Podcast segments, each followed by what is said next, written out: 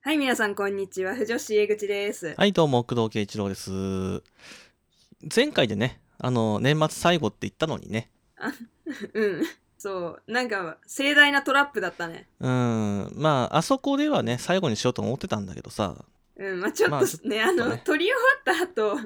ちょっと盛り上がっちゃ盛り上がっっちゃて、ってねそうそうそう。これ喋っとかなきゃダメだなっていうテーマがあったんで、そうそうもう、多分さすがにこれが最後だと思うんですけど、本当にさ、もう今年のうちにちょっと喧嘩を売っておかなくちゃいけない相手がいるので、誰に喧嘩売んのこんな公の場で。公の場でちょっと、あの、玉川徹ってやつなんですけど、大きく出たね。あの、モーニングショーでね、あの、週5で出てるあいつですよ。あいつ釣っちゃったよ、もう。本当にさ、もう、年寄り怖がらしてそんな楽しいかと。ぜひ問いたいんですいけやど。、それはまあ、思うよ。ね。あの、毎日毎日さ、あの、感染症の専門家なる人をさ、引っ張り出してきてさ、そうそうそうね。なる人をよ。ね。それでさ、もう、このままじゃ医療崩壊しますよと。感染者を減らしてくださいと。うん。家にいてくださいと。ね。GoTo やめろと。ほうほう緊急事態宣言もう一。回出せと。言ってますね。その大合唱を毎日言ってます毎ね日あの時間帯にやっている人ですよ。そうなんかさあの時間ちょうどそのなんていうの怖がる対象のさ高齢者とかが多分一番見てる時間なんだよねなんだよね。ほら、モーニングショーって朝8時からの番組だけどさ、あの時間帯ってなかなかね、我々の世代テレビ見ないじゃそん。うあのー結局会社員とかの人ってまあ今ねテレワークだから見てる人も多いかもしれないけどそうそうそうそう。まさに俺もそうなんだよ。あのー在宅が多くなったから、こう8時台テレビつけてみたりする時があるんだけど、そうそもうほんと本当にびっくりしたもんね。こんな番組やってんのか と。まあ、そりゃあさと世論調査やったらさ、うん、ね、8割が GoTo やめろって言うし、うんうんね、緊急事態宣言もう一回出せって6割の人が言うわって。そりゃあねみたいななんかでもあの世論調査ってさ世論じゃないじゃんみたいなねうん、誰に聞いてんのって話よね、まず。そうそうそあれ、固定電話にかけているからね、あの世論調査って。うもうその時点でさ世論ではないよねもう、若い人出ないじゃん。まあ、年寄り主婦の方々じゃん、出るのは。そうそう。だってもう会社員とかさ、仮に固定電話持ってたとしても、その時間会社にいるから家の固定電話鳴らされても出ないけ出どないみたいしな。ね。で、その人に対して、あの、GoTo でいっぱいね、観光客来てますけど、怖くありませんかって聞いたら、あー、まあ、どっちかっていうと怖いかなっていうし、あれですか、いいえ感染者どんどん増えてますけど、もう一回緊急事態宣言出した方がいいと思いますか出した方がいいのかなはい、わかりましたっつって。それで、ね、8割、6 割は、ね、怖がってるんだっていう結果を出すわけですよね。そうそうそう。だから、あれさ、もうちょっとちゃんと注意書き書いてほしいよね。あの時間、あのーね家にいる人の6割が怖それがっはてる。家にいる人はそうだろうよってじゃあ飲食業の人とかが観光業の人とかねイベント関係の人とか全部含めてやってみろよって一回ってそうなんだよ。どういう数字になるかって話でしょそこをね、もうちょっ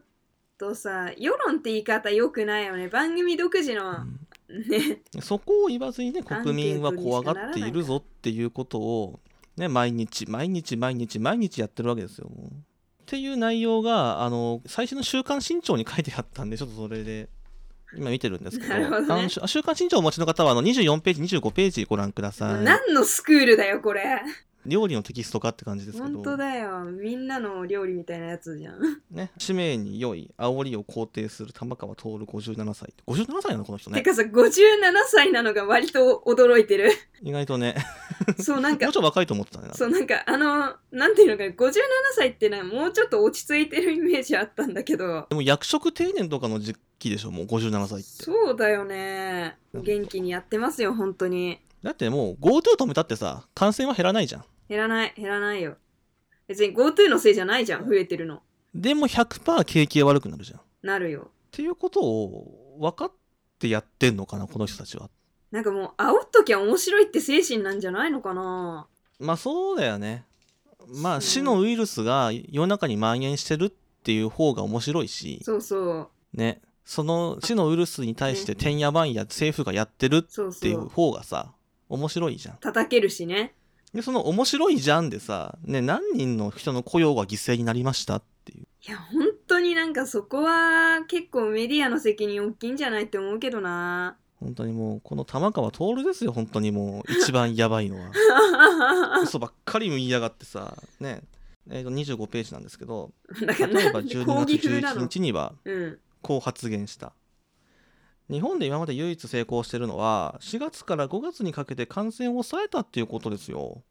あの時何をやってたかっていうことなんですよねステイホームこれじゃないですかなんで中途半端に喋り方真似してんの中途半端にちょっとあああんまちょっと真似られないんだけどご めん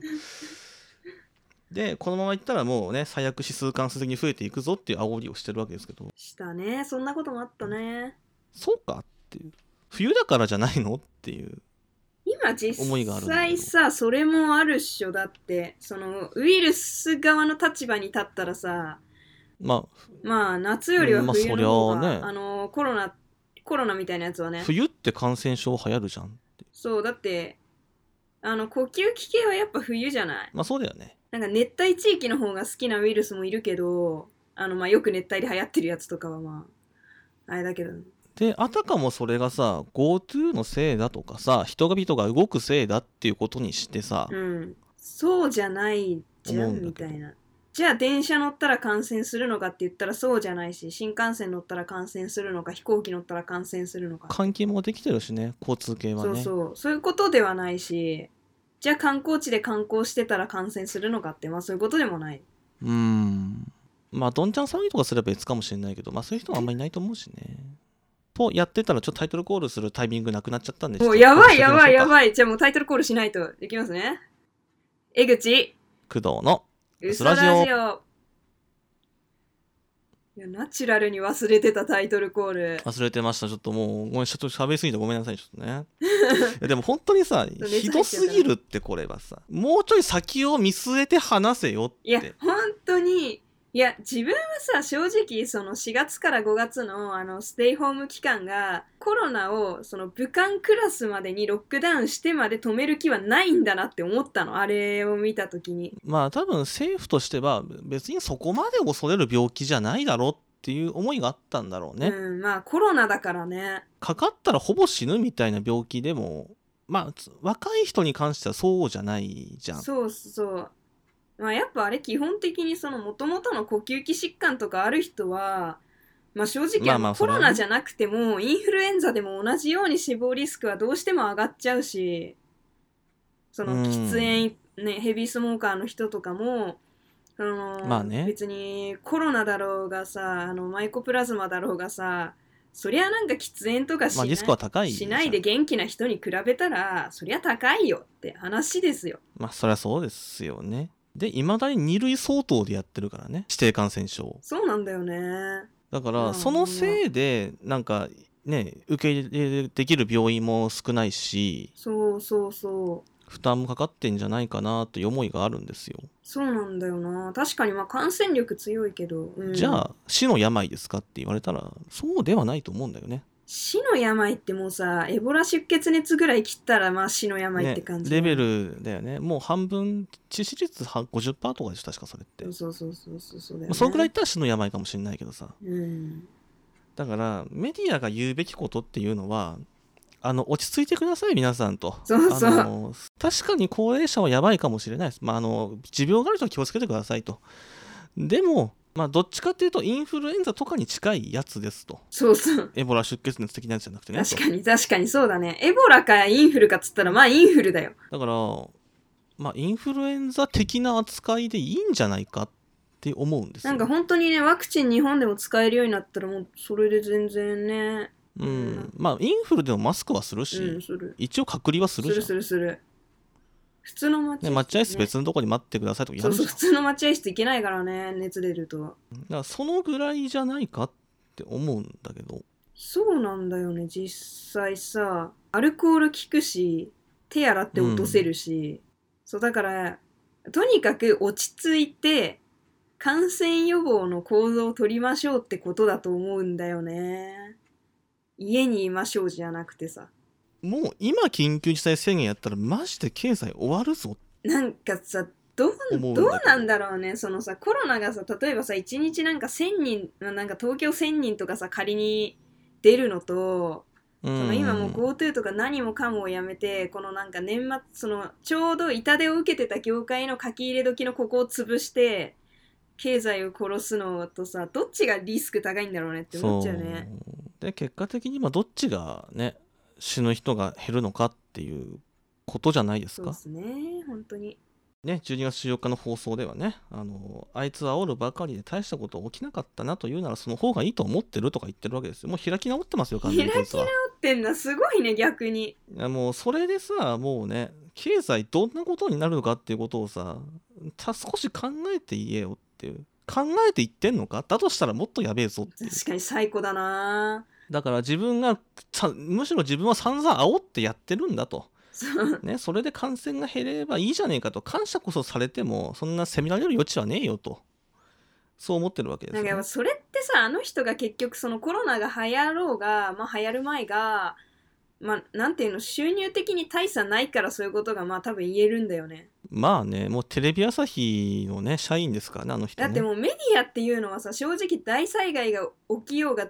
むしろそれを放送するからまあねそうそうそれで仕事がなくなって路頭に迷うとかもないわけだからだとやっぱさその GoTo があってやっと移動に乗っていけるぞ戻れるぞって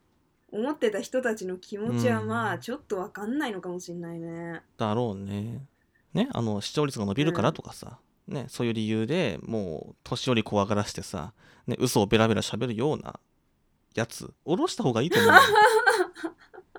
誤った使命感にねとらわれないでくださいといやまあ本当のことを伝えてくださいっていう本当にねぜひとも、思いまあ、でメすデかねィアが本当のこと伝えなかったらね誰が伝えるのって話になっちゃうから本当だよねもうまあ結局ね、もうもう既存のマスコミ誰も言わないので私が言いますけど私の使命なんでいいですけなどん でその謎の使命感持っちゃったね ねそんなねあのこの人もね間違った使命にとらわれてるようにね私でもとらわれてるのかもしれないですけどまあまあ責務全うしてくださいよじゃあ